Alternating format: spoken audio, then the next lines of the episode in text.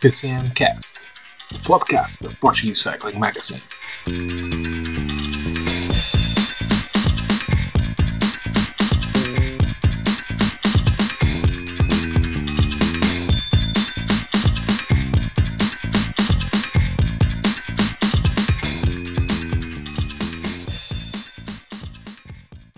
Olá, sejam bem-vindos a mais um PCMcast, o podcast da Portuguese Cycling Magazine. Eu sou o David, com uma voz um bocadinho mais esquisita, mas para, para quem já tinha ouvido a semana passada, já não é uma surpresa. O nosso, o nosso David tirou aqui um merecido descanso uh, e deixou-me a mim ao comando. E eu, porque não quero deixar ficar mal, trouxe aqui três reforços de peso, ou seja, a fazer aqui um episódio um bocadinho diferente, iremos ter ao invés de termos dois comentadores, vamos ter aqui três. Trouxe os meus amigos bonitos todos para, para esta grande antevisão do, do, giro de, do Giro de Itália. Portanto, vamos ter aqui o Eduardo. Olá, Eduardo. Olá, Paula. Prazer aqui a nossa, a nossa primeira vez em podcast. Verdade. Uh, Ainda não tínhamos tantos meses depois, não é? Curiosamente, desde que falamos também do giro, já vamos voltar aqui às nossas, às nossas previsões. Temos também o, o Nuno Ferreira, que também já cá esteve a semana passada, já falou aqui um bocadinho do giro também. Olá, Nuno. Olá, Paula. Tu e o Eduardo é a primeira vez e eu e o Nuno Martins Neves também é a primeira vez no mesmo episódio. Portanto, tirando o primeiro que fizemos desta- desta segunda temporada. E mais uma vez voltamos a falar do giro. Portanto, temos. E mais uma vez voltamos a falar do giro. Portanto, Nuno Neves, vai ser o Neves, eh, para não chamar o açoriano. Ahm, por acaso não sabia que tu e o Nuno ainda não tinham estado no mesmo podcast, é giro. Eh, literalmente giro. É verdade, é verdade. Só, foi só no início e depois acho que nunca, nunca calhamos eh, em, em parceria em cinco meses que já, já levamos disto. Portanto, Verdade. Mas não há problemas entre nós. Então, atenção. olha. Não, não, não. É, é- é- é só para facilitar. Agendas. É só para facilitar o moderador, porque senão tem que estar. Ah, Nuno, quem é o Nuno? Pois é mais- era mais complicado. Ah, mas, mas para ti, ah, Neves, Sim. vou, vou-te dar 20 segundinhos, porque o David não sabe, portanto quem manda sou eu, patrão fora. Na loja vou-te dar 20 segundinhos para festejar a vitória do Thibaut Pinot, já que não tiveste a oportunidade de estar a semana passada. Opa, obrigado. Eu, eu tenho que dizer, eu quase chorei, eu quase chorei né? em frente à televisão. Eu passei os últimos, os últimos 50 metros eh, em frente à televisão, a- a- aos berros, a dizer vai, vai, não desistas, a esbracejar, enquanto a minha esposa estava na mesa a acabar de almoçar e a minha gata estava com um olhar meio assustado nas escadas a olhar para mim. Mas valeu todos os, eh, todo, todo, todo o Todos os entusiasmo. olhares de reprovação, não é? Exatamente, exatamente, exatamente. Está feita, não podíamos, não podíamos deixar passar esta, esta oportunidade para, para o Nuno Neves festejar aqui a vitória do seu Thibaut Pinot, como, como o Eduardo, o Nuno e o David bem lembraram a semana passada.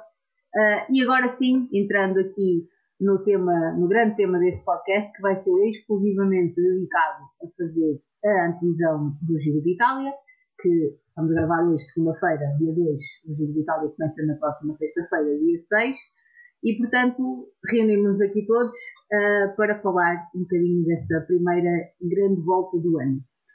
Aproveito também para dizer, muitos já saberão, já terão visto nas nossas redes sociais, que aqui a equipa do PCMcast ah, decidiu cometer aqui uma loucura grande de fazer um episódio todos os dias ah, de competição durante o Giro de Itália, ou seja, ah, depois das etapas vamos fazer um episódio especial deste podcast de rescaldo. A questão é, isto só estará acessível a quem for nosso patrono. Ou seja, o que é que isto significa? Nós criamos um, um perfil no Patreon, que é uma plataforma onde se podem apoiar criadores de conteúdo, né? como nós, neste caso, que vamos criar aqui muito conteúdo durante 21 dias, episódios de rescaldo das etapas que terão sensivelmente 20, 30 minutos aqui a rodar entre nós. eh, estará o David, estarei eu, estarão os Nunos, estará o Eduardo, eh, aqui conforme as melhores agendas de cada um.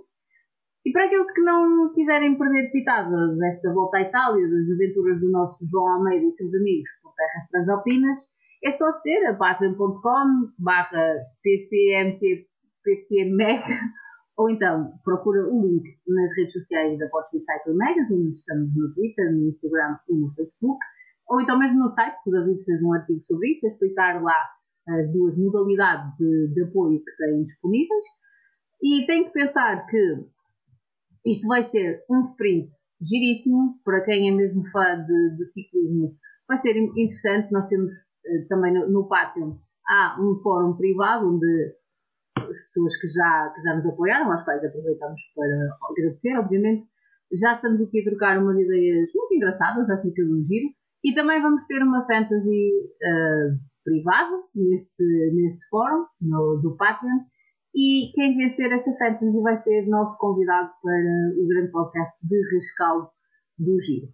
Independentemente destes, destes episódios, e como se isto fosse coisa pouca, vamos manter o episódio semanal de rescaldo uh, da semana, ou seja, quem é ouvinte do podcast e não, não puder ou não quiser uh, participar, participar nisto, não há problema nenhum, vai continuar a ter todas as terças-feiras de manhã o podcast acerca desta primeira grande volta que podemos acompanhar. Sem mais delongas, eu tenho que vos dizer que nós fizemos aqui este apanhado de tudo o que queríamos falar do, do Giro de Itália, que é bastante, uh, e o nosso Eduardo deu aqui o corpo às balas e foi fazer um estudo exaustivo de todas, de todas as etapas. Sabemos que este será uma, uma edição com muito pouco contra-relógio, que mais à frente falaremos até por causa das características do nosso João, uh, mas como é uma grande volta, temos de tudo, né? temos os contra-relógio, temos etapas de altíssima montanha, que custa só olhar para, para o perfil, etapas de média montanha, etapas para o sprint, etapas para as fugas. Eduardo, conta-nos tudo. O que é que achas deste percurso do Giro de Itália de 2022? Um percurso muito interessante. este ano, pela primeira vez, uh, ou, ou nos, nos, últimos tempos, não tem havido, uh, mas uh, temos um, um, terceiro dia de, de, pausa, terceiro dia de intervalo, por isso em 24 dias vamos ter as habituais 21 etapas. temos sensivelmente mais quilómetro, menos quilómetro, a mesma distância que, que a edição do ano passado.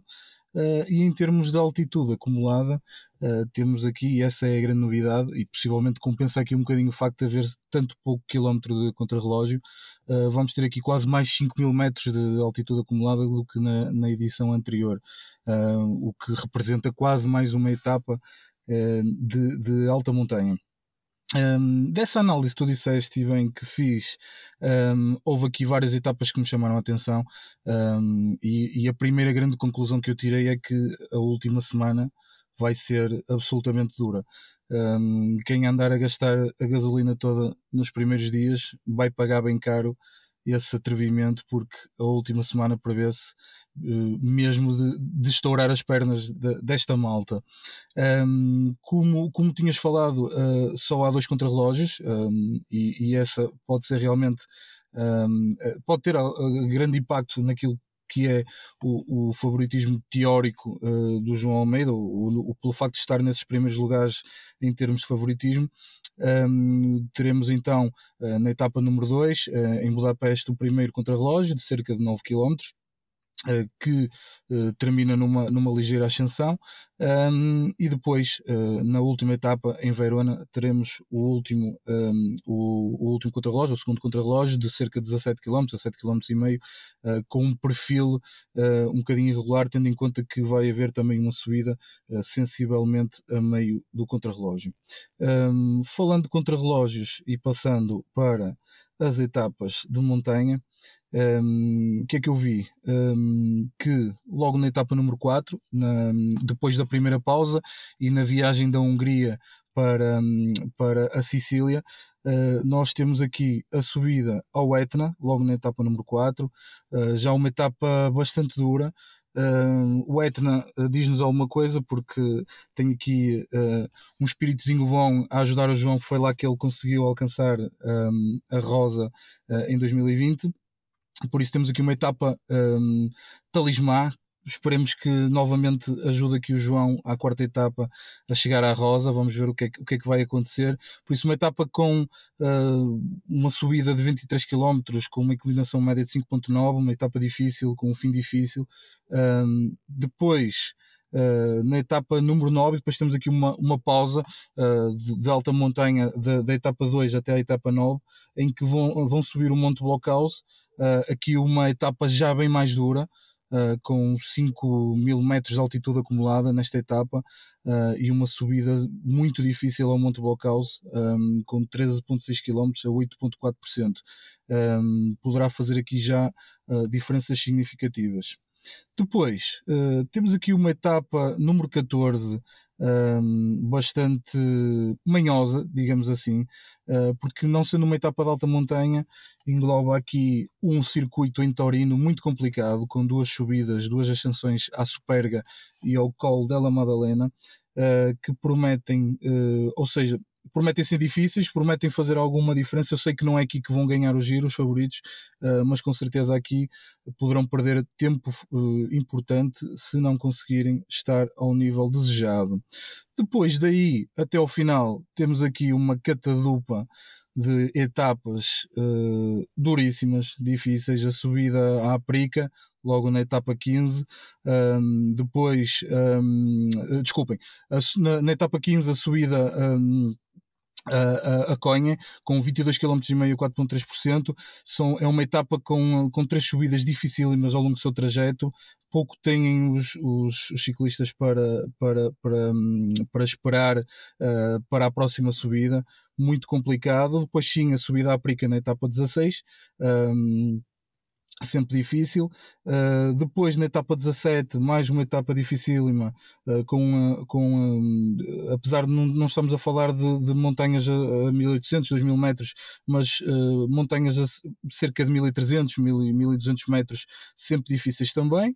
Depois, na etapa 19, existe aqui uma interrupção entre 17 e 19, com uma etapa mais destinada aos sprints, mas na etapa 19 mais uma vez uh, uma etapa de montanha, aqui com uma, uma, breve passagem pela Eslovénia, com a subida ao Kolovrat uh, e final no Santuário de Castelmonte. E depois uh, a etapa 20, um, etapa, aquela que me parece que, tendo em conta que já os ciclistas já chegaram aqui com bastante cansaço acumulado.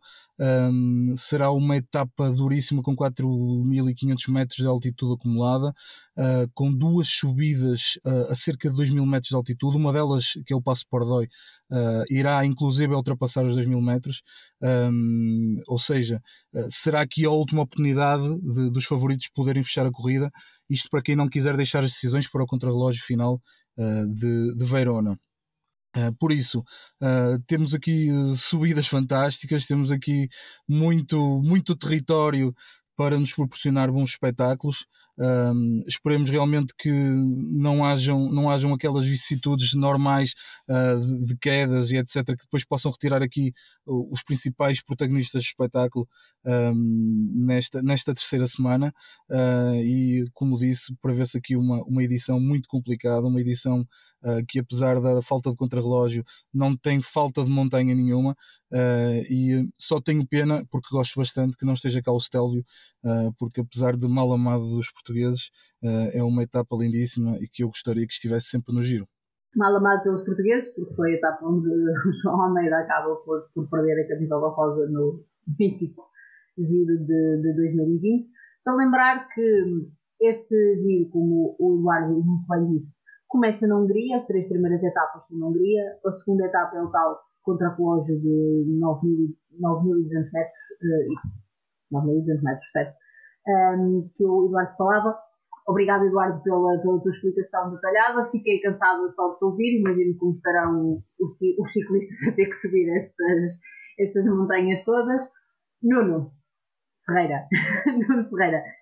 Um, de, depois desta explicação, se eu também tivesse a oportunidade de olhar um bocadinho para, para o percurso, acaba por ser um bocadinho aqui contraditório o que o Eduardo estava a dizer, que precisaram, vão precisar de guardar força e energia para aquela terceira semana duríssima, mas o facto de termos o Etna logo na etapa 4 já dá para termos aqui algum, algum favorito um, de rosa. Achas que, que, achas que isso poderá acontecer ou achas que poderão ter aqui uma abordagem mais conservadora, como estava o Eduardo a dizer que seria possível, tendo em conta o que ainda vem pela frente? Eu acredito que possa existir uma abordagem mais cautelosa. Concordo com o Eduardo e dar-lhes parabéns pela, pela excelente análise que ele fez ao percurso. Vai ser na última semana que se vai decidir. No entanto, o Etna, eu imagino, assim, falando um bocadinho de cor e antevendo o que se possa passar, prevejo um, o grupo dos favoritos, uh, daqueles que nós acreditamos que possam, possam discutir a vitória final, a chegar num grupo algo compacto, com cerca de 10, 20 com os ataques eventualmente só surgirem nos últimos dois, último quilómetro, eventualmente até, inclusivamente, e porque o Etna, ao estar nesta quarta etapa, eles vão vir no dia, do dia anterior, que não vai ser de descanso, vai ser o dia da viagem que eles vão fazer da Hungria e vão logo levar com esta, com esta etapa a terminar no alto do Etna.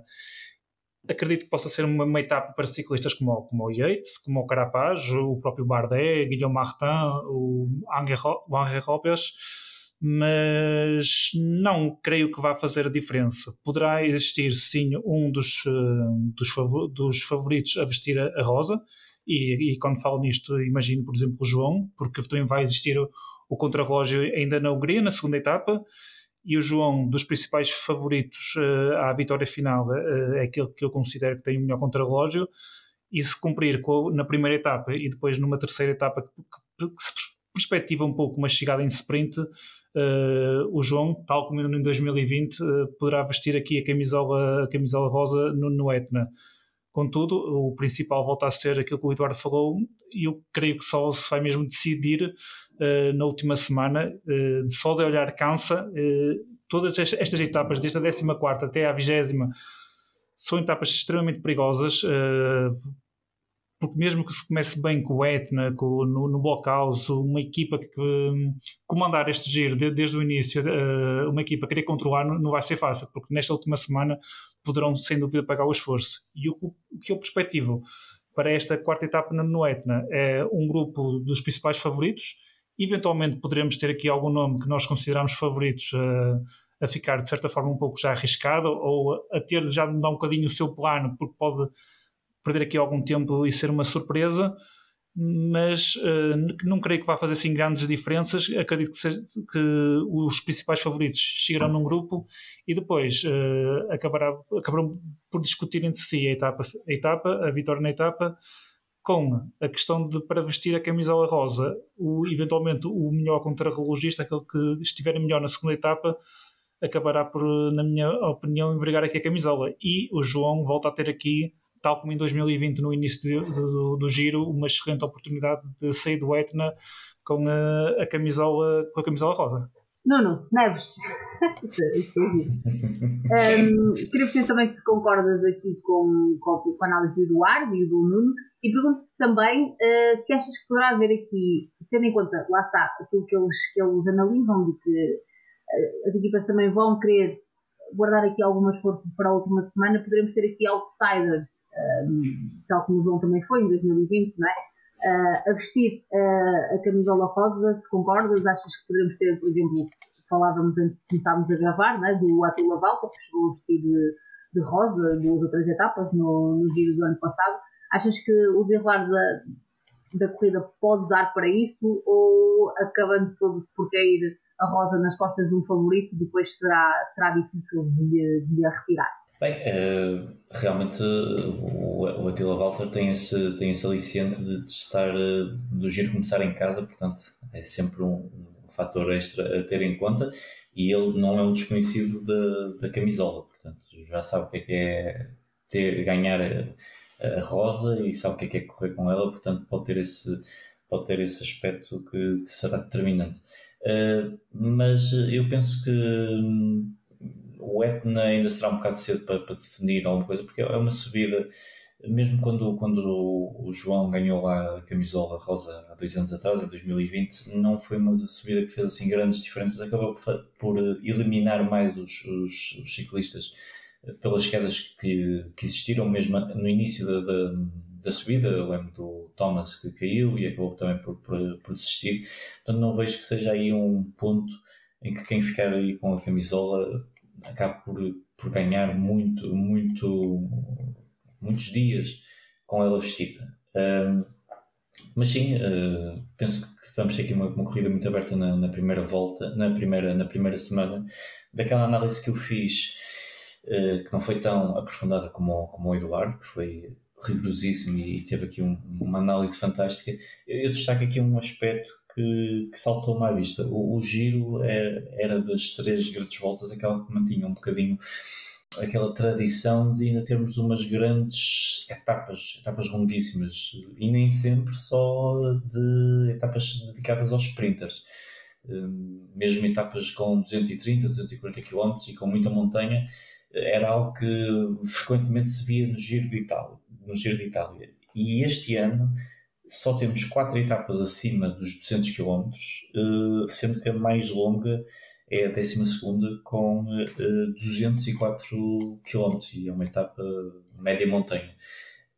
Eu penso que isso pode fazer alguma diferença. Nós sabemos que no, nos últimos anos os ciclistas têm tido alguma resistência um, à introdução destas, deste tipo de, de etapas longas nas grandes voltas mas são etapas que não só dão um grande espetáculo, como, como ainda no ano passado eh, se, se comprovou no, no, no, Tour de France, uh, com, com aquela grande espécie de clássica nas primeira, na primeira semana em que tivemos um, tivemos um Wout van Aert e um Mathieu van der Poel a dar espetáculo, uh, mas também acho que não só pelo espetáculo, mas também pelo cansaço que depois acaba por acumular nas pernas do, dos ciclistas. Não que, e como o Eduardo disse, este, este, este traçado já é extremamente exigente, mas acho que falta esta uma, uma etapa mais longa, uma ou duas etapas acima dos 220, 230 km para realmente estar aqui imbuído o espírito do giro, que, que é realmente, para mim, daquelas das três, das três grandes voltas, aquelas que se mantém mais fiel um, à sua tradição e que, e que ainda escapa, de certa forma, àquela tendência um, recente de termos etapas curtíssimas, de 100 km, 120, que, que mais parecem ser etapas de sub-23 ou para júniores do que propriamente para, para corredores de elite. Um, de resto, como sempre, os Alpes estão em grande, em grande força, mas eu, eu gostava de destacar em especial uma, uma etapa que nem é particularmente uh, montanhosa, mas que no Giro de Itália costumam ser daquelas que mais espetáculo dão e que são sempre imprevisíveis. Uh, a 14, uh, entre Santarém e Torino, que apesar de não ter grandes montanhas, tem algumas, tem particularmente quatro montanhas duas um, de, de, segunda categoria inseridos no, no último terço e depois um circuito eh, na, em Nápoles, eh, na etapa 8, que eu acho que é daquelas etapas que vai, vai pesar nas pernas e que pode ser pode tornar uma corrida muito aberta e, e se calhar eliminar um ou outro ciclista que seja apanhado na, na curva. Pois, é interessante que tenhas falado essa questão de ser uma corrida aberta, que também o Giro, por norma, também é uma corrida mais aberta do, do que é, por exemplo, o Tour. E, e nesse sentido, Nono, Ferreira.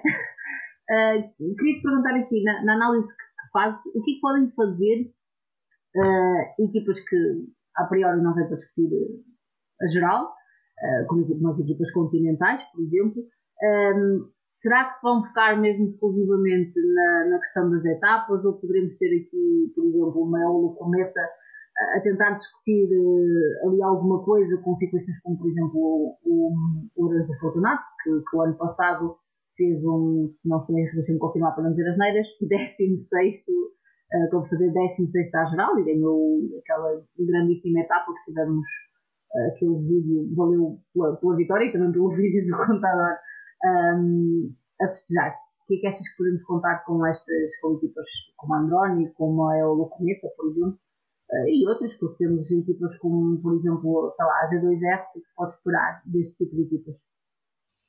São equipas que eu acredito que vão apostar mais na fuga. Eh, as italianas, para a parte das fugas e para, nomeadamente em etapas de, de montanha, com exceção do que referias, é o Cometa, que eu também tinha aqui este apontamento, o Lorenzo Fortunato, eu não incluo, no, no, digamos assim, numa lista de, para um top 10, mas é um dos meus outsiders, que eu também tenho aqui apontado. Uh, creio que de, destas equipas continentais, talvez seja o ciclista que, tal, que possa aqui imiscuir-se na, na, na, luta, lá está, por uma boa classificação e, e uma entrada num, num, top 10. Quanto às outras equipas, eh, eu vejo mais a lutar por, por etapas. Eh, eu vejo aqui, por exemplo, equipas como a Androni, que têm aqui o, o, o Cepeda, o Eduardo Sepúlveda, para etapas de montanha podem tentar sempre colocar um, um destes ciclistas na, na, fuga e tentar alguma coisa. O mesmo para Bardiani, embora Bardiani também tenha aqui ainda, por exemplo, um Sacha Modou que numa, numa chegada de um grupo mais pequeno, numa daquelas etapas que, eh, que fica de véspera de alta montanha, em que as principais equipas não têm grande interesse em perseguir, e quando uh, já os principais sprinters poderão abandonar uh, a prova, poderá ter aqui uma oportunidade também de lutar por algo. Mas uh, a G2R também um bocadinho mais uh, disso que tinhas referido, ou seja, que a, a G2R vai procurar também fugas uh, e tentar alguma coisa, nomeadamente aqui com o Andrea Vendram, que eu penso que é o ciclista que mais poderá, e o próprio Lilian, já, que também, que também já, já o conhecemos, nomeadamente do Tour, de fazer sempre umas, umas gracinhas. E quanto às outras equipas, por exemplo, aqui analisando equipas como a Intermarché, que eu vejo que, que Intermarché Anti, que eu, talvez a parte também do sprint e de algumas também etapas de montanha, nomeadamente aqui com o Jan Hirt e o Domenico Posovivo, embora o Posovivo eh, já não esteja propriamente na sua melhor forma e já tenha aquela questão que até teve alguns meses sem contrato e acabou depois, já depois com a época em curso, eh, entrar para a equipa.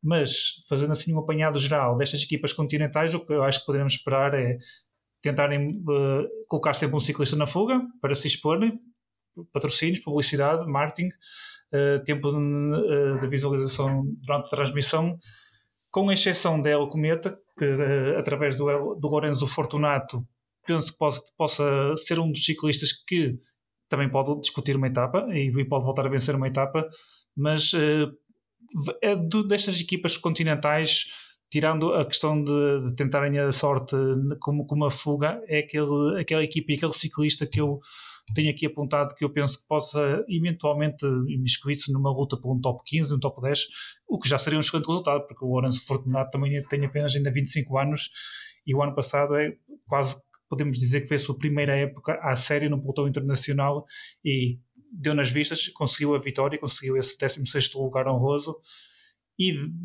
voltando a recapitular destas equipas continentais, é, é aquela que eu vejo um bocadinho diferente, que possa tentar imiscuir-se aqui um bocadinho numa luta da geral, um, nomeadamente numa classificação honrosa num, num top 10. As outras, eh, nomeadamente as italianas, eu acredito que vão colocar sempre sprinters de fuga e vão tentar aqui fazer aqui uma uh, uma gracinha, o que, o que já costuma ser normal, nomeadamente para equipas como a Androni, que têm sempre a possibilidade de lutar pela vitória e conseguem, já conseguiram vencer etapas e penso que com ciclistas bons na montanha que eles têm aqui, uh, poderão uh, fazer aqui um, uns brilharetes, nomeadamente aqui este Cepeda e o, e o que já, que já venceram e vêm andando bem este ano.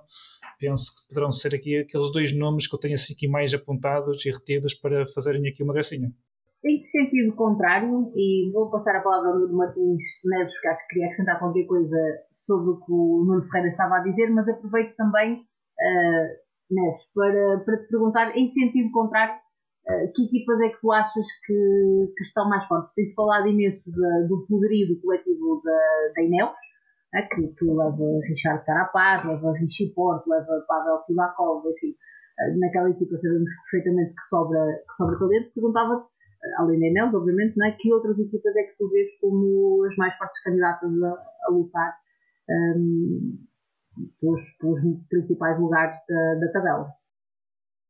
Antes, antes disso, só, só acrescentar, eu acho que aqui a Intermarché, um, o antigo Gobert, tem, um, tem aqui um plantel um, que, até, que até é muito interessante. Tem o Rentaramé que até tem, tem estado numa boa forma, o, o Domenico Pozovivo que é sempre um um ciclista que anda muito bem em Itália, o Jan Hirt que também gosta muito do, do, giro, portanto eu acho que eles até podem fazer aqui uma surpresa e tendo em conta uh, a boa prestação da equipa uh, nas clássicas e neste início da época, uh, até pode ser aqui um, um, alguém, um destes ciclistas que se calhar no final de, do giro se calhar ainda consiga ter aqui um, uma boa prestação e fazer aqui um, lugar de destaque, a minha dando mais pontos para a equipa que eles, que eles estão tão bem precisam. Quanto às equipas mais fortes, eu acho que sem dúvida a Ineos é, é aquela que parte um, à frente, não só por ser uma das poucas que tem um, um vencedor uh, do giro, as outras duas é a Astana com o Vincenzo Nibali e um, a Jumbo-Visma com o Tom de Moulin, uh, não só pelo Richard Carapaz, mas pelo Jonathan Casservierro, Richard Richie Porte, duas grandes, duas grandes forças na montanha, juntamente com Pavel Sivakov, se tiver uh, a sorte do seu lado, que infelizmente este russo que, tenha, que corre com a bandeira da França não tem tido assim muita sorte. Mas além deste, eu acho que o Richard Carapaz, para mim, é sem dúvida o candidato número um à, à vitória, não só pela equipa que tem, pela experiência que tem, pela qualidade que tem e por também já, já ter sido vencedor no giro, portanto sabe o que é que é preciso e por ter sido também e por ser um dos, eh, um dos voltistas mais regulares de, dos últimos tempos, é o principal candidato. Depois, numa posição que eu não diria muito longe, mas em segundo lugar, eh, a Bahrein Victorious. Mas aqui tenho uma questão que se calhar. Pois, eu ia perguntar, e na Bahrein quem é que vai liderar? O que é que tu achas que vai liderar? Exatamente, exatamente. Eu acho que este é o grande problema da, da Bahrein, porque enquanto o Ineos nós sabemos que é um all-in pelo Richard Carapaz, Aqui quem é? É o Peu Bilbao, é o Mikel Landa, mesmo o Wout Paulo também pode ter aqui algumas ambições, portanto, apesar de ser um grande bloco, Uh, temos ainda Ian Tratnik, uh, Santiago Burtrago para, para, para, para, as montanhas, também o Sasha Schurterlin, Phil Bauhaus e o Domen Novak. Mas aqui não há um, um, líder claro. Quem veste o número 1 um é o Peio Bilbao e para mim é claramente o ciclista em melhor forma e aquele que, que, que, que dará mais garantias, mas de que forma é que o Mikel Landa vai encarar isso, não é? Um, de que forma é que o Wout também vai encarar isso? Portanto, eu acho que aqui é a grande, é a grande fraqueza da, da Bahrein, que apesar de ter um grande, um grande bloco, para mim, o segundo melhor deste, deste giro, uh, peca por não haver essa definição clara de quem é o, o líder um mal que também sofre uh, a outra equipa que eu também acho que está fortíssima na montanha, que é a Bora. Uh, temos Vilko Kelderman, temos Jay Hindley, que voltam-se uh, a reencontrar depois de um, 2020, não é? Daquele fatídico giro para o, para o Vilko Kelderman, que viu o seu colega a deixá-lo para trás. E Hindley, porque no final de contas não ganhou nenhum outro, não é?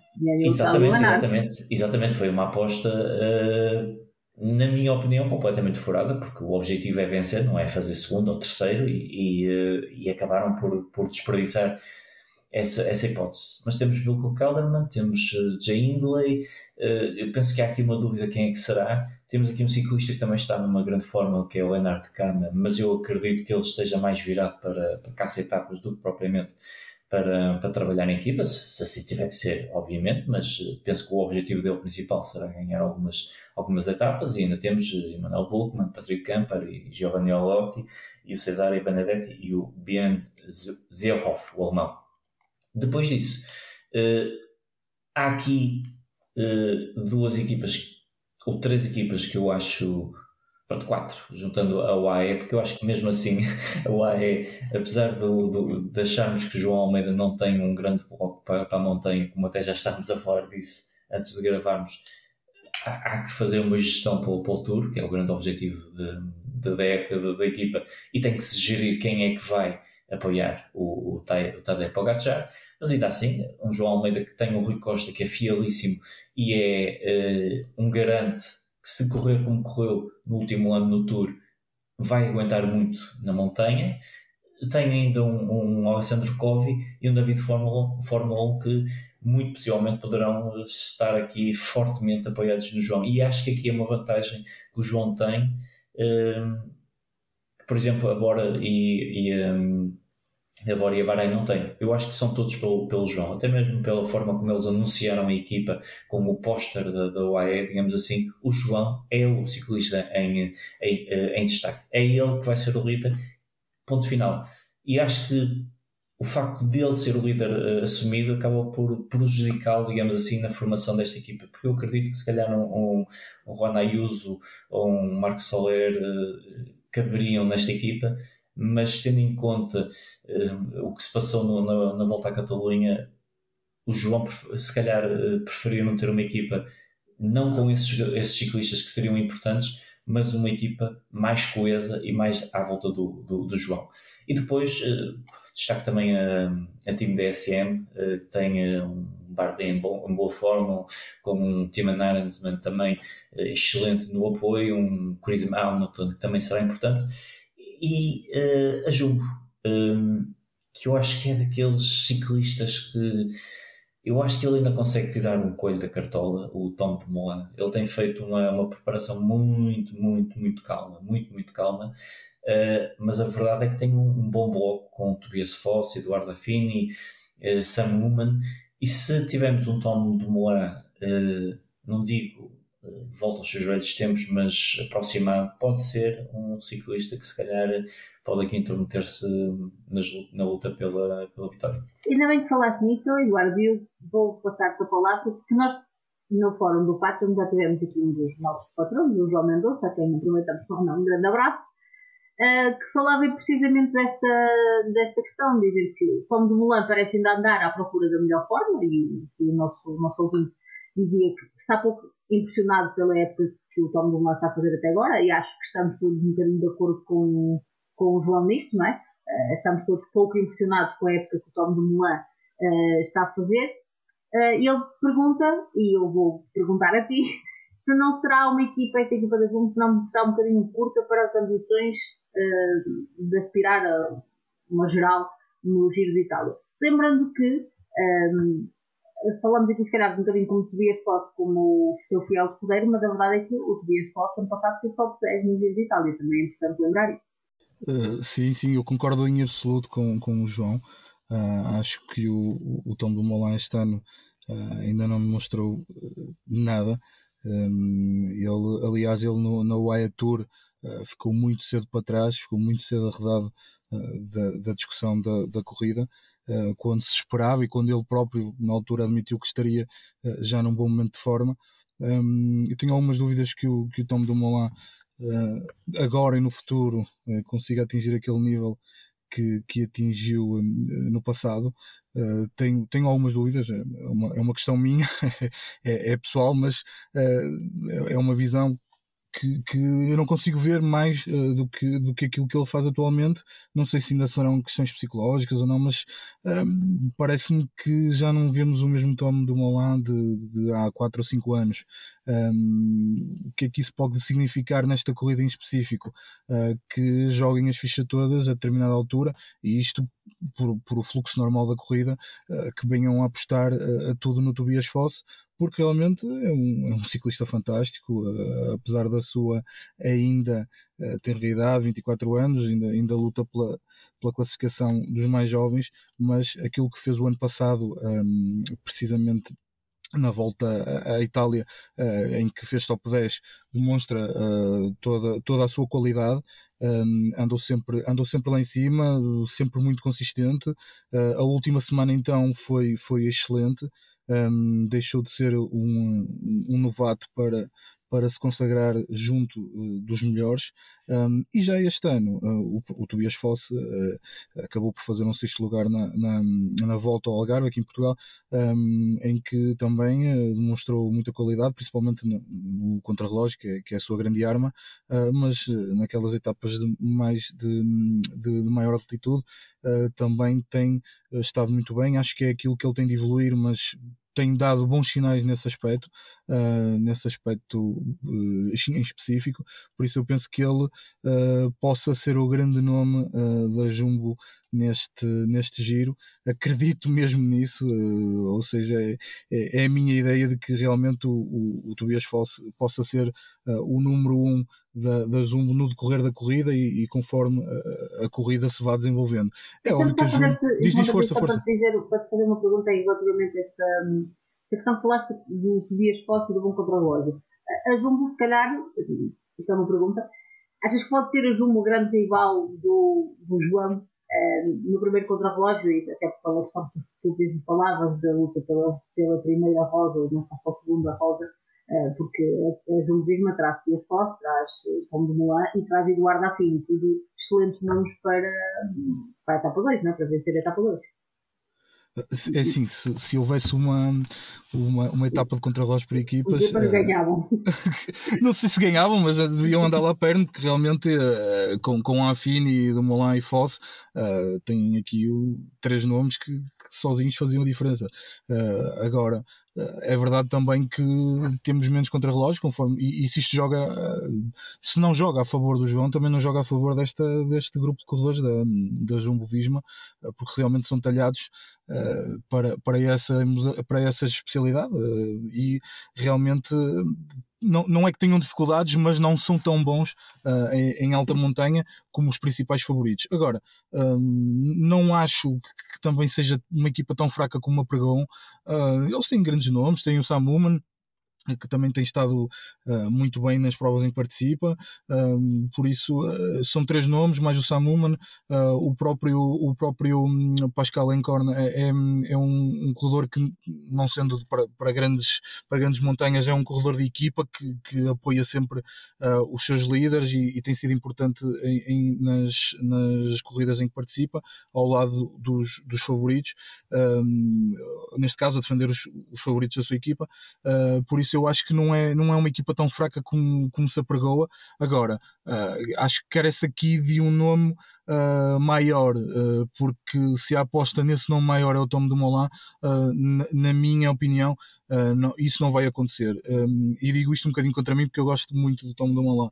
Uh, contudo, não me parece que, que vai entrar na luta pela, pela corrida. Espero estar enganado e, espero, e, e, pronto, confirmo aquilo que disse há pouco, que acho que o, vai ser o Tobias Fosso, o norueguês, um, a dar, a, dar um, a ser o favorito desta, desta Jumbo Visma, uh, sendo que acho que o melhor que, que a Jumbo pode, pode hum, perspectivar para este giro uh, será um, um, top 10. Duvido que algum destes nomes consiga sequer entrar num top 5. Uh, vamos ver como é que as coisas vão correr uh, e vamos ver o que é que realmente vai acontecer nesta equipa ah, e se estas previsões estão corretas e se realmente aquilo que o público diz de que a equipa não, não, é, não é forte se vai concretizar ou não. Obrigado, Eduardo. Eu aproveito e vou continuar, vou continuar contigo, vou baralhar, mas Um, estávamos aqui a falar, falaste neste caso da, das perspectivas da Zoom para, para poder fazer alguma coisa na discussão da corrida, estavas a dar a tua perspectiva de que poderia ser um, um top 10, isto na discussão da camisola rosa, mas a verdade é que olhando para tipo, o alinhamento das, das equipas, da Start também poderemos ter aqui uma luta interessante um, pela, pela, pela, pela, classificação dos sprints, né? Uh, sendo que apesar daquilo que disseste que isto são, vão, vão ser etapas de montanha, de alta montanha, duríssimas. Portanto, nós sabemos que, e até tem havido algumas polémicas em edições recentes, muito poucos sprinters terminam, terminam a corrida, não é? Uh, para lembrar, o ano passado ganhou um, a camisola dos pontos Peter Sagan, em 2020 ganhou Arnold Remar, 2019 Pascal Ackermann e 2018 Elia Viviane só para, para dar assim os últimos, os últimos anos. Nesta start list vemos nomes importantíssimos para esta discussão, né? o próprio Arnaud Demar, vem com uma grupo Amar totalmente focada para, para trabalhar para si, né? uh, tem, tem um bloco fortíssimo para, para poder discutir etapas ao sprint. Uh, o mesmo é válido para Caleb Ewan, o mesmo é válido também para, para a Quick Step, que traz Mark Cavendish e o melhor lançador do mundo, Michael Markov. O que é que tu perspectivas que possa ser esta, esta luta pela, pela classificação dos pontos, sendo que, eh, como tu próprio analisaste no início, isto também vai depender muito de quem consiga chegar ao fim dentro do tempo limite de todas as etapas. Uh, sim, um, ehm, eu acho que vamos tentar aqui separar eh, as águas um bocadinho, ou seja, um, aquilo que é a luta pela vitória na, na, nas etapas, uh, e isso temos aqui alguns bons nomes uh, para, para essa disputa em específico, e aquilo que é uh, a vitória na, na camisola dos pontos, que eu acho que vai estar mais em aberto precisamente por essa realidade da terceira Achas semana. Que pode acontecer o mesmo que dos outros anos, de termos algumas algumas muitas resistências de sprinters. Eu acredito viamente nisso. Acho que vamos ter aqui muito boa gente a sair de cena porque uh, não vão estar disponíveis para andar a fazer aquelas montanhas altíssimas, eh, porque realmente a última semana só tem aqui um descansozinho uh, na etapa 18, o resto é, é tudo para, para escaladores uh, e eu, não é só o facto de não quererem, não é só a questão psicológica, talvez a questão física, o, o cansaço acumulado, um, mas uh, também a questão do limite de tempo. eu vejo aqui muita gente deste, destes sprints que simplesmente na última semana, com o desgaste em níveis altíssimos, que não, poderá entrar aqui uh, ou chegar ao final com, um, com, fora, do, fora do limite, fora do controlo, um, e isso realmente, ou seja, temos aqui duas questões que, poderão ser, poderão jogar contra, contra os sprinters na luta por essa camisola. Uh, ou seja, não é só o acumular pontos durante a corrida, mas também chegar em condições uh, de terminar a própria prova, uh, que eu acho que vai ser um desafio para muito boa gente. Um, agora, em termos de nomes, sim, temos aqui o, o realmente o Demar, que, que tem toda uma equipa que, vai, que, vai, que vai tentar ajudar aquele quebra uma lapata e que começa a ganhar consistentemente, coisa que não tem acontecido. Temos também o Cavendish, que, que é sempre um nome a ter em conta e pode de repente colocar o modo foguetão e, e, e, ganhar um monte de etapas, aquelas em que, em que tiver capacidade para disputar. Uh, temos o Gaviria na equipa do nosso João, o AE, uh, que apesar de não ter uh, um bloco talhado para isso, mas tem dois nomes como o Rui e como ou como o Rui Oliveira e como o, o, Maximiliano Richeza, que uh, são sempre bons lançadores e que podem, uh, podem ajudá-lo aqui a, a ganhar alguma ou algumas etapas. Uh, o Caleb Ewan é, acho que é o nome maior no meio, no meio destes, destes sprinters que, que entram no giro. Um, acho que é aquele que dentro daquilo que é, que é a minha visão que poderá um, ganhar mais etapas, não necessariamente uh, a vitória pelos pontos, porque eu tenho alguma dúvida, tenho sérias dúvidas que ele vá concluir o giro, uh, por isso uh, acumular o máximo de etapas até, até onde der, porque eu acho que isto vai ser difícil para o australiano a, partir da, a partir da segunda, a partir da terceira semana. e depois gostaria de destacar aqui um nome que eu acho um, que e dentro da equipa que tem um, que poderá ter aqui um, uma, uma palavra a dizer nas batalhas pelo sprint, que é o Phil Bauhaus. Uh, eu acho que realmente o Phil Bauhaus é um excelente sprinter e que poderá gravar o nome na, nas vitórias da etapa neste giro. E depois, numa segunda linha, temos o Cisbol, uh, o Simone Consoni e o, e o Giacomo Nisolo, que estes, pelo menos estes dois últimos italianos uh, quererão uh, mostrar a sua camisola e a, e a, sua face na linha de meta com, com os braços abertos, porque estão a correr em casa e, e, quererão com certeza, como é normal nos italianos, e o Nuno já referiu isso também, mostrar, mostrar o seu nome e, e alcançar a vitória em casa o Eduardo falou, Nuno Ferreira, o Eduardo falou aqui um, do caso particular da UAE, não é? que leva Fernando Gaviria, Maximiliano Rincesi e temos, obviamente, o nosso, o nosso Rui Oliveira para ajudar uh, nesse mini comboio, chamemos-lhe assim, um, para as etapas ao sprint. Mas o facto de da UAE levar esse sprinter, não é? levar Gaviria, foi também uma das, das principais críticas que se foi, que se foi apontando aqui à, à seleção da equipa da, da UAE, como por exemplo também no nosso chat do Patreon temos a Matilde Diz, que fala um bocadinho nisto, né, de que é uma equipa que vai acabar se dividir entre a, aquilo que é a luta pela classificação geral com o João e com, com o, o Gaviria a lutar pelos sprints, isto não poderá ficar uma, uma equipa um bocadinho curta nos dois campos? Pois, por norma, quando existem estas divisões na equipa, não tende a correr muito bem, por alguns exemplos que já, que já fomos tendo. É assim, aqui a questão das expectativas na, na UAE, eh, penso que partiu um bocadinho, por, se nós eh, voltarmos atrás e ao nosso primeiro episódio novamente, uh, o nosso primeiro episódio teve, teve como tema central, digamos assim, a UAE, mas foi, partiu com base numa entrevista que o Johan Machin tinha dado ao Gonçalo Moreira, ao, à, à Cycle 21, um dos órgãos com o qual ele colabora, e no qual o Machin referia que o João não, não tinha vindo para a equipa para trabalhar para ninguém e que teria uma super equipa para atacar o giro.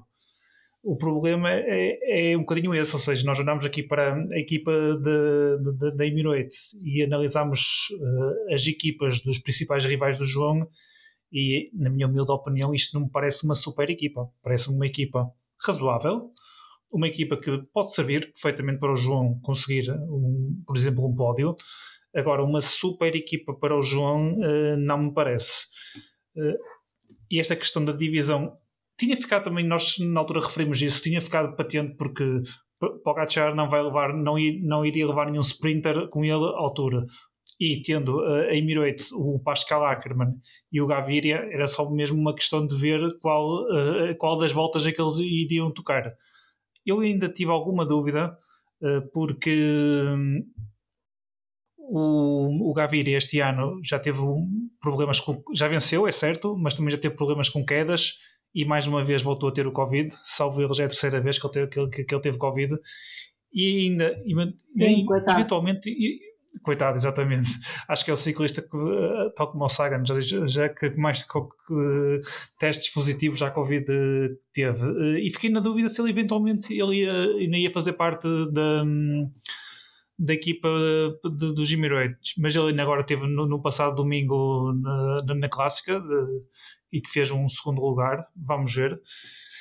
É assim, eu agora aqui analisando um bocadinho da parte nossa do João, eu, eu teria preferido uh, ver aqui, por exemplo, há pouco o Nuno falava em alguns ciclistas, uh, eu também estou de acordo, por exemplo, o Nuno, acho melhor não, não vir um, um Ayuso ou um McNulty, porque até por episódios que já, passados que já falámos pela questão de eh, conforme eu referi na minha opinião, eles olharem um bocadinho para o João e não verem o João uh, como alguém superior a eles, ou seja, veem o João como do mesmo nível do que eles e nesses casos, quando é para trabalhar, uh, as pernas cansam-se rápido, como se costuma dizer, e teria preferido ver aqui, por exemplo, um ciclista que eu gostei muito de ver com, o João e até me pareceu ter alguma complicidade com ele, que era o Jorge Bennett.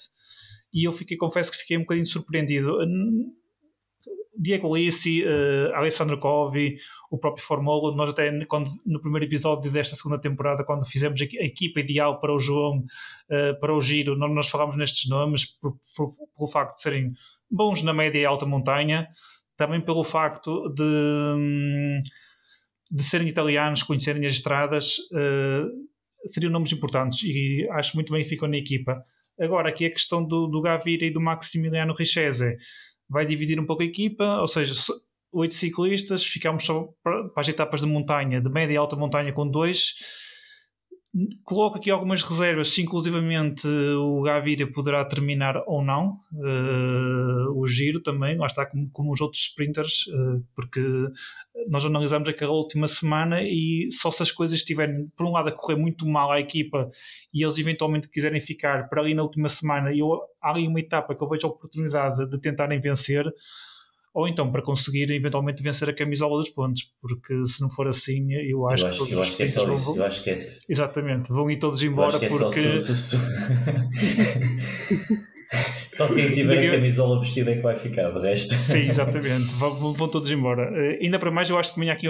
E temos não, o Vanderpool aí no meio, não é? Para e o Vanderpool e e o Valverde, que eu acho que o Valverde, para além de poder vir aqui caçar umas etapas, também poderá ter aqui um objetivo que eu considero realista. Faça este percurso do giro e para terminar a carreira, nada melhor do que, por exemplo, no ano da sua despedida, uma camisola dos pontos, ou até da montanha, mas até aqui na dos pontos. Ele já venceu a camisola dos pontos noutras grandes voltas. Na Espanha, pelo menos já me recordo uma vez ele ter vencido, pelo menos uma, poderá também ser aqui um nome forte para, para a parte dos pontos. No que toca à, Emirates, eh, não considero que tenha uma super equipa. Vejo, como há pouco o Nuno eh, Neves falava, uma Ineos, uma Bahrein e uma própria Bora mais fortes do, do, que, do que a equipa do João Almeida.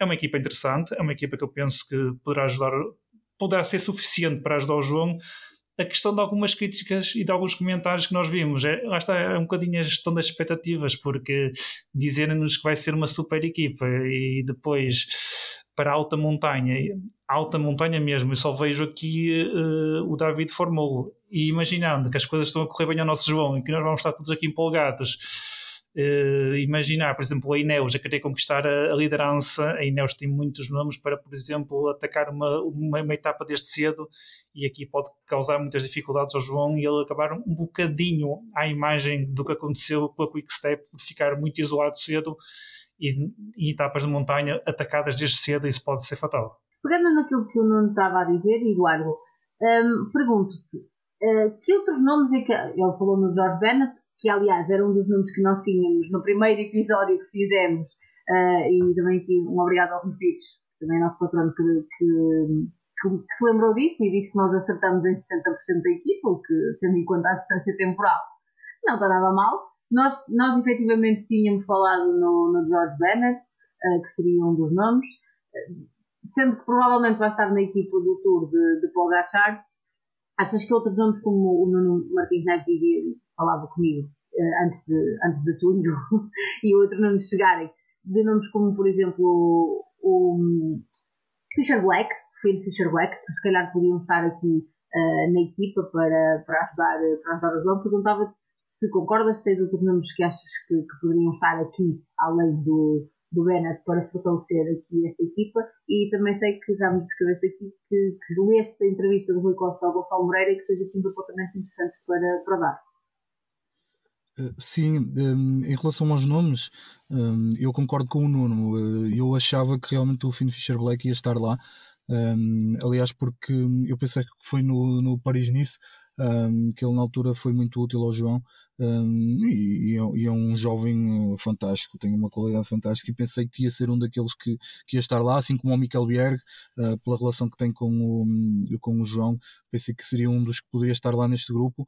Um, e o Bennett confesso que também seria e nós falamos disso, como disseste bem uh, no primeiro episódio, pensei sempre achei que seria um dos que poderia estar uh, neste grupo, infelizmente não estão, uh, acho que só fortaleciam, um, mas nós sabemos que a UAE, uh, pela, pelas esperanças que tem no Pogachar e esperanças convictas e com toda a legitimidade um, que estão a preparar tudo para que uh, a, sua, a sua estadia em França seja simples uh, e por isso uh, vão lançar aqui os melhores nomes para, para correr ao seu lado. é assim, o Nuno Ferreira disse muito bem que o, realmente o Matchino criou aqui uma expectativa muito alta face, face à super equipa da Volta à Itália, mas nós sabíamos aqui no nosso íntimo que realmente aqui, pelo menos este ano, seria se, não, não perderiam a oportunidade de colocar esta malta, esta, esta super equipa a, a trabalhar para o Pogacar em França. Uh, por isso eu, acaba por não ser uma surpresa total para mim. Uh, agora, uh, em relação à entrevista, como disseste há pouco, que o, que o Rui Costa uh, deu ao Gonçalo, um, realmente o Rui Costa foca um aspecto muito interessante face àquilo que é o perfil atual do João. Uh, e é algo que eu também já tinha pensado em tempos. Um, eu sei que no, no ciclismo moderno uh, as equipas, as super equipas, super blocos são importantíssimos e são fundamentais para aquilo que é a real possibilidade de vitória final e nós vimos isso o ano passado com o Bernal. Se não fosse o Dani, o Dani Martinez a determinada altura, uh, se calhar as coisas tinham ficado negras ali a determinada altura na última semana. Um, agora, uh, o Rui Costa foca bem uh, o problema do João, que é posicionamento, um, colocação de corrida.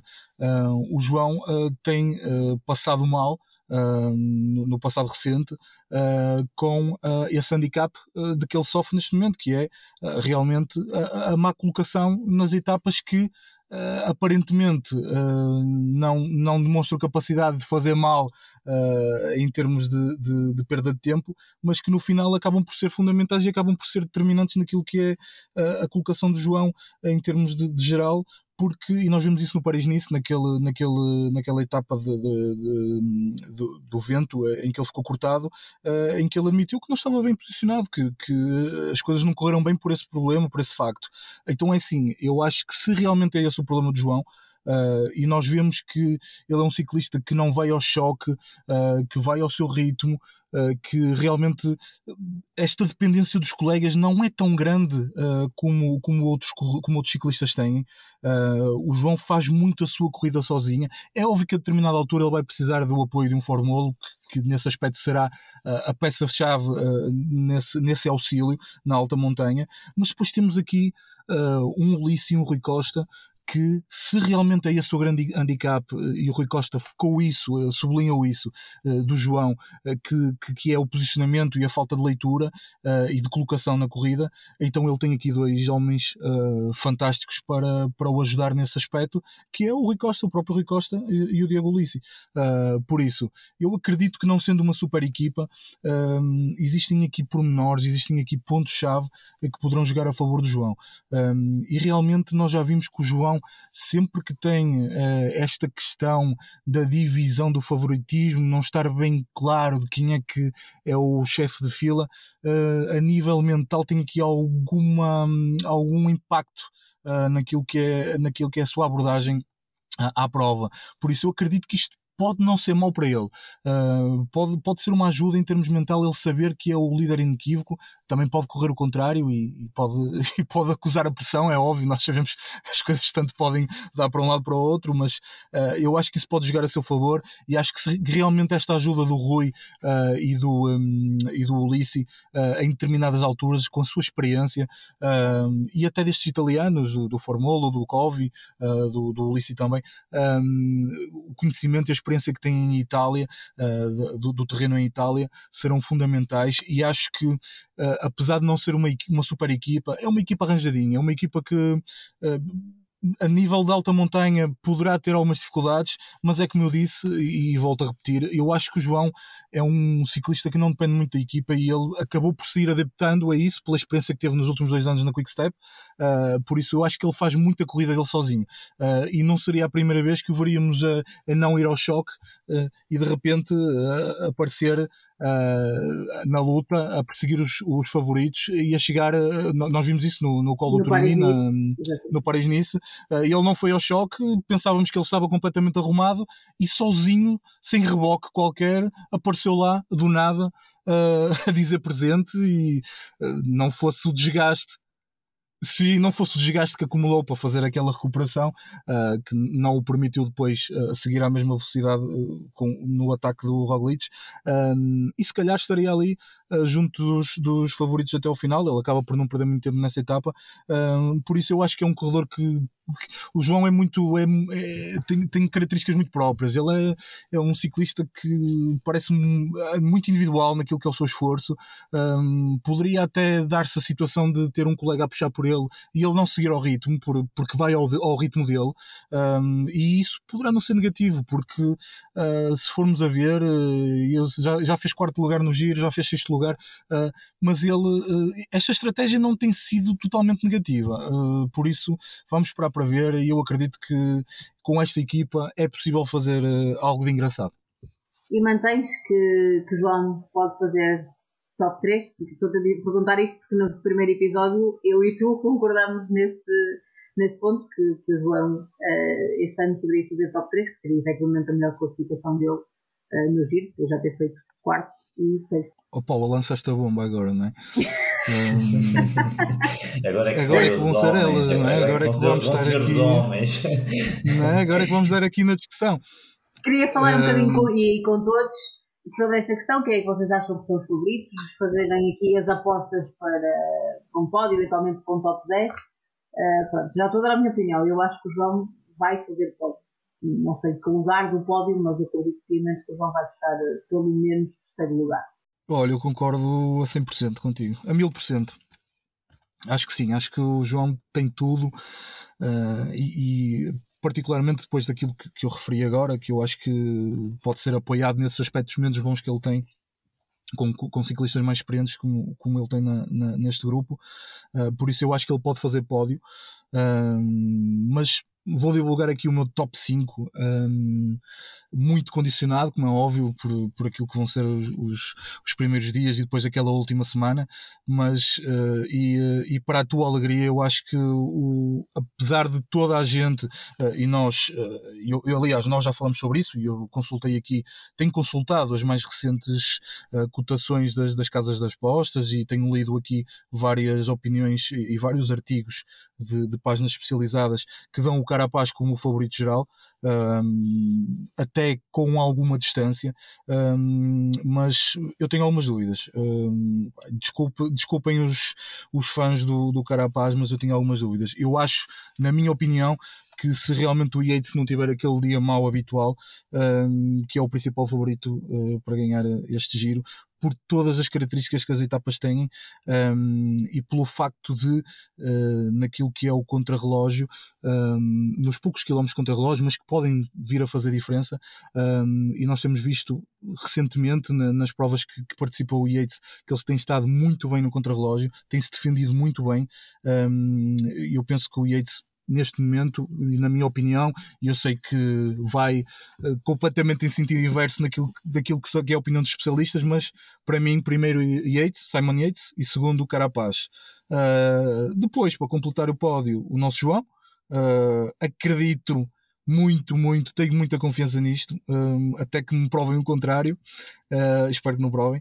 Uh, e depois, uh, no quarto lugar, eu coloco aqui o Pelho Bilbao, eu acho que ele está a ser muito desacreditado na, na, na, cotação das casas das apostas. Ele está muito longe, está, está aí num 13 terceiro, 14 quarto lugar, uh, acho que nem top 10 uh, ah, está. Não me acredito nisso. Acho, acho que o Pelho Babal está numa, numa forma fantástica. Está um corredor cada vez mais completo, mais experiente um, e penso que vai ser ele o número 1 um da, da, da Bahrein.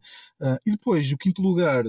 Uh, se não desistir uh, a 100 metros do final do contrarrelógio de Verona, será o Miguel Angel Lopes. Uh, eu estou curioso, confesso que estou curioso, e nós não falamos aqui muito nesse aspecto da Astana. eu estou curioso para ver o convívio ia, do Nibali. Eu ia perguntar, eu ia perguntar isso. estou curioso para ver o convívio do Nibali com o Miguel Angel Lopes. Sim, porque é assim, o Nibali é um campeão, é um, é um cracão. Eu sei que ele uh, a idade já não perdoa, mas uh, ele está a correr em casa, ele, ele adora o giro como ninguém. Uh, ele se uma oportunidade, eu duvido que vá ter, não me acredito que ele que ele esteja na disputa, mas se ele vir uma oportunidade não vai, um, não vai desperdiçá-la correr em casa um, e até porque vai, vai, vai, vão percorrer alguns quilómetros na, na Sicília, uh, mas ele não vai perder a oportunidade uh, de, de, marcar o ponto e, e, de lutar por aquilo que puder lutar. Uh, e quem pode não gostar muito disto é o colombiano. É? Uh, vamos ver se realmente vai ser um, um, prazer até ao final ou se vai ser um prazer até 150 metros do final. Uh, estou curioso para ver esta, esta, este convívio entre os dois. Nuno, Neves, um, vou-te pedir também o teu top 5, sabendo eu que provavelmente vais, não vais concordar que vais meter aí Roman Bardet, alguns nesse, pelo menos nesse top 5.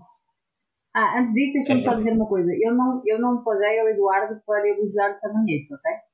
Não, não, não, confirmo, não temos confirmo. prova, não temos prova disso. Isso são as vossas, são as vossas é a vossa palavra, não temos nenhuma prova disso, portanto, não. uh, infelizmente, eu não vejo o Yates a vencer. Eu acho que eu gostava muito, eu gostava muito que eu acho que ele eh, naquele em 2018 ele estava numa forma uh, fantástica que acho que vulgarizou todos e, e, e, o que tornou ainda mais incrível aquela queda. Uh, mas eu acho que ele ainda, ainda, ainda agora vimos nas Astúrias uh, ele, ele, ele a quebrar, a ter um dia mau, a deitar, a deitar por terra. E eu acho que ele tem essa inconstância que, aliado a uma equipa que não é de todo a mais forte, nem, nem, nem coisa que se pareça, uh, retira-lhe qualquer possibilidade de vencer. Eu não sei, eu, eu não consigo ver, eu não consigo ver o Yates a vencer. Uh, no entanto, eu acho que ele é capaz de fazer um top 3 e eu coloco no terceiro lugar para, para também não para também a Paula não me cortar o pio até, ao, até ao final do, do programa. Politicamente correto. exatamente, exatamente mas uh, eu acho que o Carapaz é, é, é, quem está mais munido de, de, de, de, tudo, ou seja, como eu já tinha dito, de equipa, de capacidade, de qualidade, de experiência. Eu acho que ele tem vindo a fazer um, uma época em crescendo depois de, do início de temporada em que mal conseguia acabar as corridas, mas acho que ele, depois até daquela vitória uh, na Catalunha e daquele grande raid que ele faz, quase 80 km, portanto, a lembrar um pouco o que Chris Froome fez em 2018, um, ehm, ele está, eu penso que num caminho ideal para, para conseguir um, um, um a, segunda vitória no giro. Em segundo, uma aposta arriscada, eu acho que o Almeida vai, eu acho que ele vai surpreender, eu acho que eu acho que foi muito importante ele ter vencido uh, na Catalunha, porque eu acho que mais do que vencer uma grande volta, ou fazer pódio, ele precisava de vencer. E eu acho que as vitórias no ano passado foram boas, mas convenhamos, foi na Polónia, não é? Pronto, não é, é uma World Tour, é verdade, mas não é propriamente aquela corrida, eh, apesar de terem bons nomes, não era aquela corrida que impõe algum respeito. Eu acho que a vitória na Catalunha, e principalmente da forma como foi, que foi, como, como o Eduardo disse, rebocou-se a si próprio, uh, acho que foi de uma autoridade fantástica. E se não tivesse sido um mau posicionamento, e, e concordo também com vocês, o, o Rui e o Rui, vão ser, o Rui Costa e o Rui vão ser muito importantes nisso. Se não fosse o, um mau posicionamento, ele certamente se calhar já teria aqui um, uma classificação geral uh, de uma das grandes de, de, uma das grandes corridas por etapas de, de ciclismo. E portanto, aliado a isso, ao, um, à forma que ele, que ele apresentou no, no vídeo que, que circulou uh, no, no, no Twitter, do Inigo, do treinador, uh, em que ele está seco, seco, seco. Uh, eu acho que ele vai fazer grandes surpresas e, e, mesmo que a equipa não seja a mais forte, eu acho que é suficientemente forte para nos momentos chaves não lhe, não lhe falhar e depois deixá-lo finalizar a corrida. E portanto eu acho que ele vai fazer um segundo lugar. Depois o Simon Yates, porque apesar de tudo eu acho que ele, se não é o melhor, para mim uh, é o segundo, o dos melhores escaladores que está neste, neste giro. Talvez o Miguel Angel Lopes poderá ser um pouco melhor, mas também é outro que eu acho que não tem equipa, uh, apesar de ter o Vincenzo Nibali, que para mim quebra-me o coração que não, não volta pelo, pelo, pela geral, mas é uma equipa que tem tido imensos problemas, não tem tido uma época nada famosa e, e não vejo Miguel Angel Lopes a conseguir fazer entrar no top 5 vejo Romain Bardet, que para mim seria, seria muito bom, e, e, o Pelo Bilbao também, que eu acho que a Bahrein é a seguir ao AE, ao AE e, à, e à Jumbo está, e à Ineos está-se a revelar uma, uma grande uh, equipa de, de grandes voltas. Já fez pódio no ano passado e pode muito bem eh, intrometer-se na luta, se bem que eu aponto aqui um, um quinto lugar para o, para o Bilbao. Muito bem. Nuno Ferreira, falta-nos o teu top 5. Não me digas que vais ser o único que não vais pôr o João no pódio. Não, vou pôr, vou pôr. Uh, portanto, primeiro Carapaz. Agora, agora uh, a pressão, não foi? Não, não, não. Está aqui, está aqui apontado no caderninho mágico. Portanto, primeiro Carapaz, uh, equipa mais forte na luta pela geral, excelente prestação na volta à Catalunha e também eu incluo aqui a parte do, do Palmarés. Ele venceu já o Giro, já fez, fez segundo numa volta, o ano passado fez terceiro no Tour, foi campeão olímpico e o facto de ter a equipa mais forte para mim faz com que eu coloque o Carapaz no primeiro lugar. Para o segundo lugar, o Simon Yates, para mim é o melhor escalador. Uh, parte do Simon, uh, as características e também a questão do, do pouco contrarrelógio vai favorecê-lo, mas uh, aquela questão que vocês já falaram, o Simon tem sempre um dia mau e depois do dia mau ele tanto pode estar no 80 quando de repente vem para 8 e depois pode voltar a 80, mas por norma o problema é o 8. E agora, estes últimos dias, foi um excelente exemplo disso. Ele vence, depois não, não se percebe bem o que é que lhe acontece, depois volta, já no dia a seguir vence outra vez Uh, e a parte aqui do dia mau é que me faz colocar em segundo lugar, porque eu considero que o Carapaz e o Simon Yates uh, estão um nívelzinho acima no favoritismo uh, do que os outros que vêm a seguir. E falando nos outros que vêm a seguir, em terceiro lugar coloco o João. Acho que o João tem aqui uma excelente oportunidade para fazer o pódio e também acredito, não são só vocês, eu também estou confiante no João, o João, a questão da regularidade, o João não ir ao choque, o João ser um ciclista inteligente. Um, e se nós analisarmos ele foi provavelmente destes todos os ciclistas nesta temporada o mais regular, ou seja, ele, ele faz quinto no, nos Emirados, faz oitavo no Paris-Nice, faz terceiro na Catalunha, com a vitória na etapa, tem aqui a liderança da equipa, que eu acredito que, tal, ao contrário do ano passado, quando ele meio perdido naquelas primeiras etapas de não saber muito bem quem era o líder, este ano toda a gente já sabe a partida que o João é o líder, portanto acho que um pódio já será um excelente resultado para o João. Para um quarto lugar, eu coloco um Pelho Bilbao também, tal como o João Almeida, analisando de janeiro até maio, é o ciclista mais regular. Já venceu duas etapas também no, nos Alpes e no, no País Basco. Também tem feito sempre top 10, tal como o João e também a seguir à Ineos, uh, e eu considero que ele tem a segunda, melhor, a segunda equipa mais forte, o segundo bloco mais forte uh, na luta pela geral, e penso que o Pedro Bilbao também é um, dos nomes aqui a reter. Para o quinto, uh, também, tal como o Nuno Eduardo, eu tenho aqui o Angel Lopes. só que o facto de ele ser Angel Lopes, eu tenho logo aqui o primeiro apontamento que eu tenho, que é ser Angel Lopes. Portanto, ele tanto pode ficar em quinto, como pode desistir, pode fazer qualquer coisa. Estava aqui em quinto lugar, mas depois coloca É assim uma maior seta para problema, baixo. é e o maior problema dele. não é?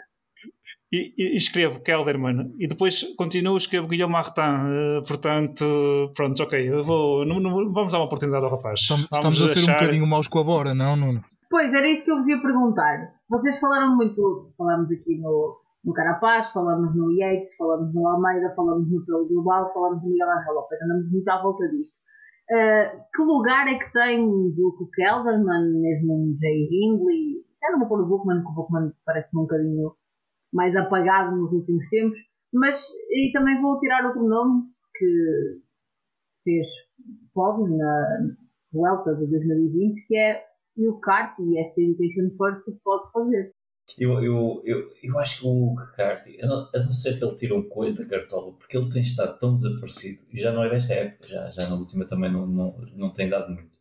Uh, apesar de ter, uh, até, nem tem um mau bloco, tem, então, tem um, um Esteban Chaves, não é? Uh, mesmo um Simon Carr, também é um, é um ciclista muito interessante na, na, na montanha mas uh, lá está, não sei, uh, ele gosta muito de giro e gosta muito de, deste tipo de subidas e, realmente pode ser aqui uma, uma surpresa, mas eu, eu, não, eu, não, eu não estou a ver. Eu por acaso até conseguia ver, se calhar, um, um, um, um Chicone, um Júlio de Chicone, que no ano passado até esteve muito bem no, no, na primeira semana e que tem, um, tem aqui um, um bloco também muito interessante com o Derek Cortaldo, o Poca Molema, o Juan Pedro Lopes, portanto, eu se calhar havia mais rapidamente um Giulio Ciccone fazer um, aqui um, um, uma brincadeira do que o, do que o, o, o mas é a minha opinião. Claro, e é a tua opinião e tem direito a ela e a tua, Nuno Ferreira, conclui o que estavas a dizer.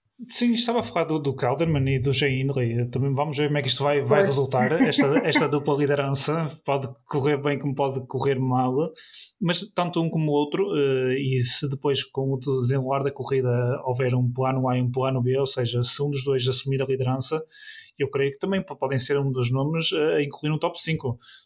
Nós Acho aqui não, não, não colocamos, mas também não, não significa que eles não possam. Pois, ia-te perguntar se achas que o facto do Kelderman ter o dorsal 1 da equipa pode dizer alguma coisa. Bem, sobre os dorsais, sobre a atribuição dos dorsais, já, já de- duas teorias, que por norma já sim vi, dizem que é, vi que é tudo, o, é? que é o líder, depois já dizem que é questão de, da ordem alfabética, e depois já dizem que é outra questão qualquer. Por essa ordem também podemos dizer, lá está, que e nós colocamos aqui o Pelho à frente do Wanda, porque também há quem considere o Wanda mais favorito do que, do que, o, do que o Bilbao, tal como o Eduardo falou, mas principalmente a casa das, das apostas. Mas estes nomes aqui da Bora e a Bora têm aqui um bom, sem dúvida, para a montanha, tem aqui um bom bloco com o Bookman, com, com o Kamna, com o Indley e com o Kelderman, não são de descuidar. Eu não os coloco no meu top 5, mas não vou ficar escandalizado se eles fizerem top 5 ou top 3, inclusivamente. E também aqui, falando noutros nomes, também o, o Guilherme Martin é um dos ciclistas que, tal como o Yates, vai ganhar muito por haver pouco contrarrelógio. O, o Martin tem passado assim um bocadinho despercebido, porque nós sabemos que não é aquele ciclista de atacar, é tem aquele, um bocadinho aquela fama de se O deixar ir. também não, não é? Sim, também, também tem essa fama, mas o, a parte da questão do, do, do Martin e de pronto, deixar-se isso um, um bocadinho na roda, normalmente passa assim um bocadinho despercebido, mas se nós analisarmos, ele também já fez aqui boas prestações esta temporada, tem sido um ciclista regular, ele faz top 10 no- nos Alpes Marítimos, no Paris-Nice e na Catalunha, também andou bem em, em duas clássicas eh, que existiram na França, e é um ciclista que corre sem pressão, eh, corre um bocadinho por fora, e também pode ser aqui um dos ciclistas a fazer uma, uma surpresa. E para vos passar a bola, eh, para não, não estar aqui a dizer todos os ciclistas favoritos, eh, eu, queria, eu tenho aqui um joker eh, que eu estou curioso para ver. Ele agora vem de andar bem nas Astúrias. A parte de Valverde foi o único ciclista que para já deu vitória já à Movistar, eh, que é o Ivan Ramiro Souza. Estou curioso para ver o que é que ele pode fazer. Acho que estamos todos curiosos para ver o que é que a Movistar pode fazer, não, Eduardo? Estamos sempre curiosos para ver o que é que a Movistar pode fazer. sim, sim. Nem que seja para ver o Netflix depois. É Exatamente. assim, eh, a acontecer alguma coisa, desculpem-me os nossos, os nossos irmãos espanhóis, mas a acontecer alguma coisa que aconteça a Movistar, porque é sempre fixe depois ver no ano a seguir. Um, e, e, a gente diverte saber coitados. Pronto. Uh, mas, mas sim, tô, também estou expectante. Acho que o, o, Nuno fala em dois nomes, dois jokers bastante. Eh, foi, foi uma aposta acertada dele, aquilo que ele disse agora, em relação ao, ao Sousa e em relação ao Martin. Uh, são dois nomes que não estamos aqui, nós, uh, e a opinião em geral, não tem equacionado para, estas, para, estas, para esta grande luta, mas eles por fora Uh, podem aparecer e podem. Uh, o Sousa esteve muito bem agora nas Astúrias. Eu acho que, que poderá estar. Não considero que ele seja um, um fora de série, é um corredor, um, um ciclista de segunda linha, mas uh, os momentos de forma às vezes também ditam o sucesso e ele pode estar nesse, realmente nesse momento de forma bom e, e, pode intrometer-se na luta por qualquer coisa. Agora, e, e, interrompendo um bocadinho fora da questão que, que me colocaste eu tinha aqui uma dúvida, uh, que é dentro deste, dentro deste grupo da, da Bahrein, ehm, e até gostava que os meus queridos colegas uh, dessem resposta a esta minha dúvida, ehm, o, que é que, o que é que acham uh, desta ideia de deixar o Caruso de fora? Ehm, porque não, não teria o Caruso capacidade para se intrometer na luta com os dois principais candidatos depois do que fez no ano passado uh, e, e, e, tendo em conta que é, é um excelente escalador uh, que se defende bem também no contrarrelógio uh, e que teria aqui um, um, traçado muito ao seu jeito, não terá sido um erro da Bahrein? Eu vou passar a palavra ao Nuno Neves, lembrando só que Damiano Caruso está escalado para ir ao Tour. Certo, sim, sim, Paula. Eu, sim, eu, eu acho é que pode ter sido aqui um erro de, de escolha de, de, prova para ele, uh, porque eu acho que a Bahrein tinha aqui uma excelente hipótese de, de levar uma, uma grande volta. Uh, é, pois, realmente, depois do, da prestação dele no ano passado, fica-se a pensar que se calhar uh, não tendo aqui um, um, uma super estrela como como como o Egan Bernal, porque apesar disso, eu penso que o Egan Bernal até é mais, é, é mais forte do que um Richard Carapaz, eh, ele poderia, eh, atendendo até ao bloco que apresenta, com o Bilbao, com, eh, com o Landa, poderia ser aqui uma, uma escolha interessante. Mas eu, por acaso, nesse aspecto, eu até uh, vir a pergunta ao contrário, e, e, eu acho que quem faz falta aqui até está de uma forma fantástica e que se calhar até tinha uma boa hipótese de, de, de se calhar de vencer, uh, é o nosso amigo russo. Uh, Vazov. Agora, exatamente, que ainda agora venceu na, na Romandia. E eu não sei porque estava mesmo convencido que ele ia, que ele ia ao giro. E quando vi o resultado que ele conseguiu lá, com a belíssima prestação da Bora, achei, epá, vai ser realmente aqui um, um, um adversário fortíssimo para, para, para, o João. Ainda por cima, ele que já roubou um, um giro ao, ao João, mas em sub-23. E eu, por acaso, acho que pior que o Damiano Caruso não ir pela Bahrein é o Alexander Vlasov não ir pela Bora, porque eu acho que com o Vlasov como líder e com, o, e com a equipa que eles têm, seriam um sério caso de lutar pela vitória. E o Vlasov ia ser líder incontestado, não se colocaria a questão se coloca por, que, que, já se coloca com, na Bora com outros ciclistas, como Kelderman, com Indy. Eu, eu, é eu, eu penso que Sim, não, eu, eu, penso que com o Vlasov, eu penso que com o Vlasov isso não se colocaria, porque eu acho que o Vlasov, hum, uh, apesar de, por exemplo, o Inley tem a vantagem de já ter feito um, segundo lugar, mas eu acho que o Vlasov é mais uh, ciclista, mais completo do que esses dois e é mais regular do que, do que quer o Kelderman, quer, um, quer o, o. Uh, e eu acho que se, ele na equipa, se calhar sim, seria, seria, uma, seria um líder incontestado. Nuno Ferreira, achas que falta aqui mais alguém, além destes dois nomes? Se é que concordas que estes dois nomes poderiam fazer sentido nas, nas equipas, respectivamente, da, da Bahrein e da Bora? Não, acho que já falamos no geral uh, dos, dos, nomes. Uh, o, o, o Bardet também poderá imiscuir-se aqui um bocadinho, que também já foi um dos nomes que nós, que nós falámos. Aqui a DSM tem uma equipa interessante para a montanha. E também falando aqui na Bahrein, eh, nós estamos a perspectivar para Ilha Bilbao, mas nós nunca podemos esquecer que existe uma coisa chamada holandismo, não é? Portanto, o que é que o Holanda poderá fazer? E o Holanda tem boas memórias aqui do Giro de Itália. Eu, eu, eu já tenho, ainda agora vi uma entrevista que ele deu, ele parece estar bastante confiante. Poderá também surgir aqui uma, uma questãozinha aqui na Bahrein que, que nós estamos agora aqui a perspectivar da Bora, ou seja serão dois líderes aqui que também pode, poderá haver aqui um bocadinho de confusão. Uh, e nós, uh, Holanda com o passado Movistar, pronto, poderá -se voltar a, a, a, relembrar de algum passado, eventualmente, assim, algo do género, mas para um top 10 e para a discussão da, da prova do giro, eu acho que já falámos em todos os nomes principais. E concordas que, por exemplo, Alexander Vlasov seria líder incontestado na Bora, nesta Bora, deste? Sem dúvida. Eu, eu, eu acho que, no, no, por exemplo, falando, aproveitando que o Vlasov vai ao Tour, uh, não vou colocar, por exemplo, ao nível de, de Roglic ou de Pogacar, uh, mas se calhar, tirando esses dois extraterrestres e com a lesão de Bernal, se calhar uh, é, o melhor, é o ciclista voltista, se, se, assim se pode dizer, se calhar em melhor forma da atualidade, o Vlasov. E o que ele ontem fez naquela cronoescalada foi excelente e o que ele tem estado a fazer este ano na Bora. Sem dúvida alguma que a mudança de ares foi, foi, foi muito boa para ele e eu considero que se estivesse aqui no giro, não só seria líder incontestado da Bora, como se calhar poderia neste momento estarmos aqui a falar nele como o principal candidato a vencer. Pois ele que Alexander Valdov, ontem, como disse o, Nuno, e bem, ganhou a classificação geral do Tour da Romandia. Não tivemos muito tempo de, falar nisso porque nos focamos aqui uh, no Giro de Itália, mas é verdade que Alexander Vlasov parece estar numa forma incrível e sobre as prestações de Alexander Vlasov falaremos mais à frente. Faremos certamente um episódio da decisão do Tour. Por agora, os nossos, o nosso foco será o giro, como já disse no mais no início do episódio, como muitos já saberão pelas redes sociais. Aqui a equipa do PCMcast vai fazer uma cobertura intensiva ao giro, fazendo um episódio do rescaldo de cada etapa após essa mesma etapa. Teremos episódios de 20 e 30 minutos que serão exclusivos para os nossos apoiantes, os nossos patronos. É só irem à Patreon, procurem o link nas nossas, nas nossas redes sociais, podem, podem apoiar-nos em duas modalidades. Uh, como dissemos, depois a partir daí passam a ter acesso a todos os episódios, ao nosso fórum.